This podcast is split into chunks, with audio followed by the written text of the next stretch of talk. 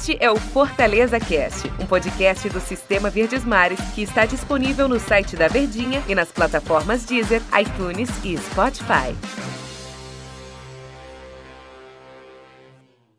Fala pessoal, um abraço para todos vocês, sejam bem-vindos aqui ao nosso Fortaleza Cast. Fazia tempo que eu não passava por aqui, viu rapaz? Tava com saudade de vocês pra gente conversar, mas momento mais do que especial para passar aqui e conversar com vocês. Falar de Clássico Rei é sempre muito bom. Tô aqui ao lado do querido Luiz Eduardo. Tudo bem, mestre? Fala, Tero, tudo bem, né? Tudo bem depois desse clássico que deixou tudo aberto para o segundo jogo. A viu? gente tava na transmissão da Verdinha, eu sei que aqui a gente foca no assunto Fortaleza. Mas quando a gente terminou, a gente jogo com cara de clássico, né? Empate, sem muitas oportunidades, muito respeito de todos os lados. É... Enfim, o jogo retratou, o resultado retratou bem o que foi o jogo, né? Muito equilíbrio, né? Vimos muito equilíbrio, o Ceará um pouco melhor no primeiro tempo. Mas aí na volta o Fortaleza melhorou. Melhorou sim, melhorou. com as substituições também, com a entrada do Crispim, né? Teve tanta sorte que deu o passe pro gol, né? Então, o, o Voivoda, ele faz a leitura correta do jogo. Ele analisou a equipe do Fortaleza no primeiro tempo e viu o que é que estava faltando. E a peça que ele iria substituir. E aí o Fortaleza acabou equilibrando, eu diria até, Tero, que hum. o Fortaleza por pouco não virou esse jogo, viu? Teve uma chance com o Iago Pikachu, a gente antes de entrar no ar estava conversando aqui, que foi impressionante. Ele na marca do pênalti pegou de primeira, né? O, o Richard já estava todo vendido. Vendido. Não, se a bola vai no gol, acabou. Era um abraço, era gol, né? Por muito pouco o Fortaleza não saiu com essa vitória. Agora me chamou a atenção como o Fortaleza entrou em campo, né? Pois é, rapaz. De novo ele fez a formação com três zagueiros, é, bem diferente, né? O Voivoda tem feito escalações, tem colocado o time do Fortaleza como foi contra o Atlético Mineiro de uma forma mais, mais diferente. Primeiro com três zagueiros. Só que o detalhe é que ele não usa três zagueiros, né? Ele tem jogadores que fazem essa função. E no jogo contra o Ceará ele teve Bruno Melo e Tinga. Dois laterais. Não, a gente já acostumou muito a ver o Tinga na lateral direita, o Bruno Melo na lateral esquerda, mas eles compondo a zaga com o Tite. Fechando ali na zaga, né, Fechando. Né, aí você tinha de um lado o Pikachu, você tinha do outro lado o Ederson. Jussa também chegando. Jussa chegando, Matheus Vargas no meio, David e Wellington Paulista. Esse foi o time titular do time do Fortaleza. Foi um time que não, não rolou muito no primeiro tempo. Ao que pesa, a gente chega já no gol do time do Ceará, que eu acho que o Felipe Alves ficou bravo ali com, com o gramado, né? Mas né? enfim, é, achei que foi dava para ter defendido, dava para ter defendido, mas meio que não rolou muito esse, esse negócio do primeiro tempo do time do Fortaleza com os três zagueiros. No segundo tempo ele já não muda de imediato não. Ele muda com o decorrer que o tempo passa. Mas me parece que a conversa no vestiário deu uma ajustada melhor na, nas posições de cada um. Professor. A gente estava conversando com, com o Alexandrino no outro Fortaleza Cast anterior a esse e tentando imaginar qual seria o substituto do Benevenuto. A gente acreditava que fosse o Quinteiro, mas só que existe uma interrogação enorme com relação à questão física do Quinteiro. O Quinteiro não está sendo relacionado de jeito nenhum. E também não vem na relação daqueles atletas que estão no departamento médico. Então, está mantendo a forma. Então, sem o Quinteiro, era o Wanderson, substituto imediato. Wanderson foi para o banco. Não tinha o João Paulo, que também não foi relacionado. Aí ele chega com o Tinga, o Tite e o outro que foi para surpresa da gente, o Bruno Melo. Aí se pensou, e agora? Porque eles não vão ficar na lateral, eles vão fechar mesmo na zaga. Então ele treinou, ele treinou várias alternativas. E aí, quando ele percebeu que não deu muito certo no primeiro tempo, ele tenta consertar.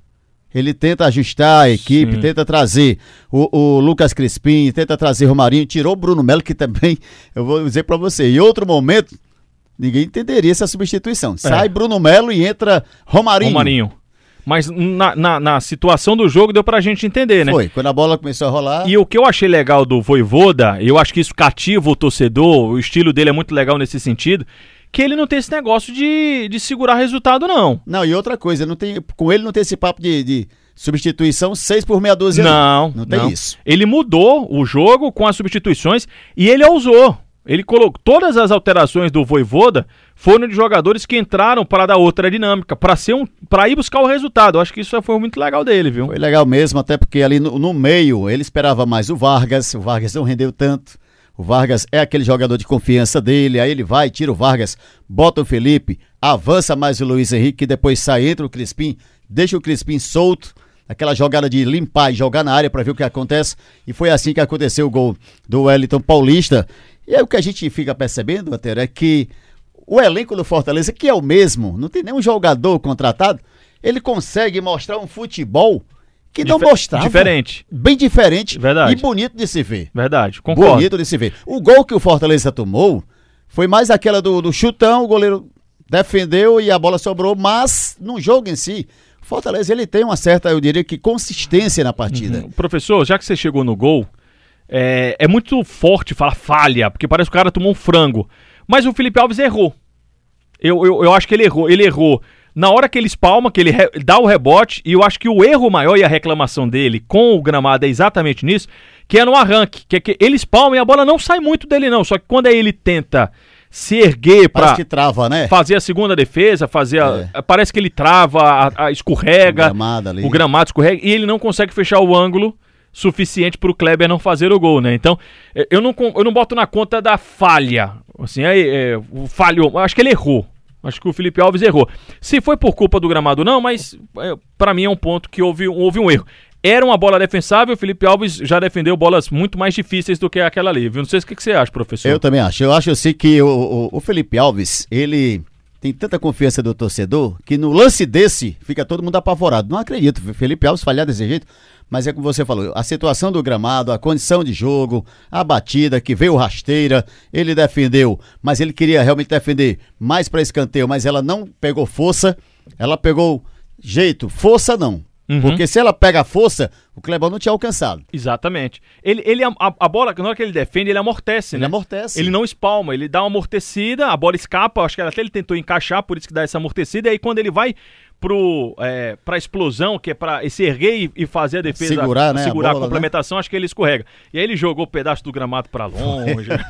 Vamos pra cavar um poço, deve ser uma ele, beleza, viu, professor? E aquele lance deu confusão no intervalo. Agora, Antero, eu queria hum. falar também do jogador que, pra mim, eu fiquei observando. E eu acho que eu sei que você vai falar. Jogou demais. Ah, o Ederson? Ederson, pra mim, jogou muita bola. É porque eu, eu, eu, vou trazer outro jogador, mas queria, pode ficar O, o Ederson, pra mim, ele é aquele jogador que ele, ele não aparece para o torcedor. Mas ele está em todo canto do Mas campo, ele né? aparece no jogo, ele distribui bolas, ele consegue destruir jogadas difíceis do adversário.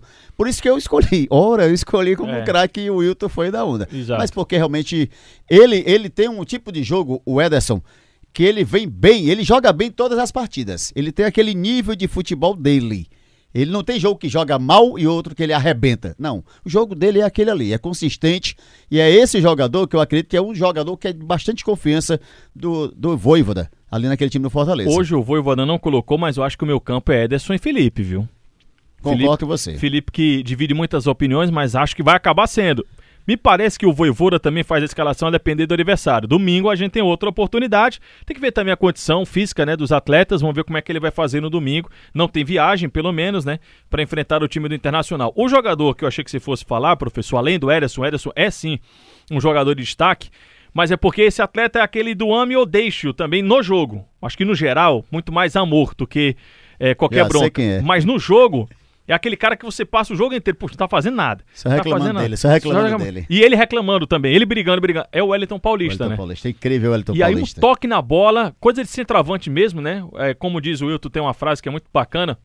É, alguém falou isso, né? O Wilton fica sempre é, replicando de que às vezes o atacante, o artilheiro, não sabe nem porque fez o gol né? Ele faz tanto gol, ele, ele tá tão pra isso que ele não sabe nem por que faz é. o gol. Foi e ele tá menos... ali pra fazer isso. Exatamente. Ele sabe que tá ali na área para fazer isso. O Wellington Paulista, ele não fez um bom jogo contra o Atlético. Na, na, principal função dele, que taticamente você pode dizer, é um cara que briga, que sai da área, que dá opção, né, que abre espaços, mas na principal função dele ele não fez, teve pouquíssimas oportunidades contra o Atlético e contra o Ceará ele também. Não fez um grande jogo, mas o cara precisa só de uma bola, né? Na bola que chegou mais ou menos, ele conseguiu dar uma casquinha, não foi totalmente consciente, mas é, ele tá ali para fazer aquela ação, tá na disputa Isso. com o zagueiro e fez o gol de empate. Eu né? diria até que, já que a gente não tem acesso a treino, mas de repente uma jogada ensaiada, aquela bola que o, o Crispim pega ali na, na, do lado esquerdo, ajeita pra direita, bate na área, só joga pra lá, porque se não for o David, tem lá o Wellington Paulista, o David estava no finalizar. lance. Se passa pelo Wellington Paulista, tinha o David na complementação, mas é, na minha opinião, o, o Wellington, ele poderia ficar um pouco mais no habitat dele. Poderia ficar um pouco mais ali na área. Quando mais ele fixo sai, na área. Porque receber, ele se né? distancia muito. Quando, é. quando ele se distancia, complica, porque ele não tem a velocidade, não tem tanto o cacoete, apesar dele ajudar o time do Fortaleza em outras oportunidades, ou em, ou, em outros momentos. Professor, estamos já terminando aqui. Agora vem o Internacional, né? Agora vira a chave, né? É o jogo da Série A, né? Internacional vem mordido, fez 2 a 0 no esporte, achou que o jogo estava ganho tomou empate dentro do Beira Rio. é um jogo que a gente sabe que é complicado. Aliás, Série A, né, amigo? Série A não tem jogo fácil. Normal. É normal, né?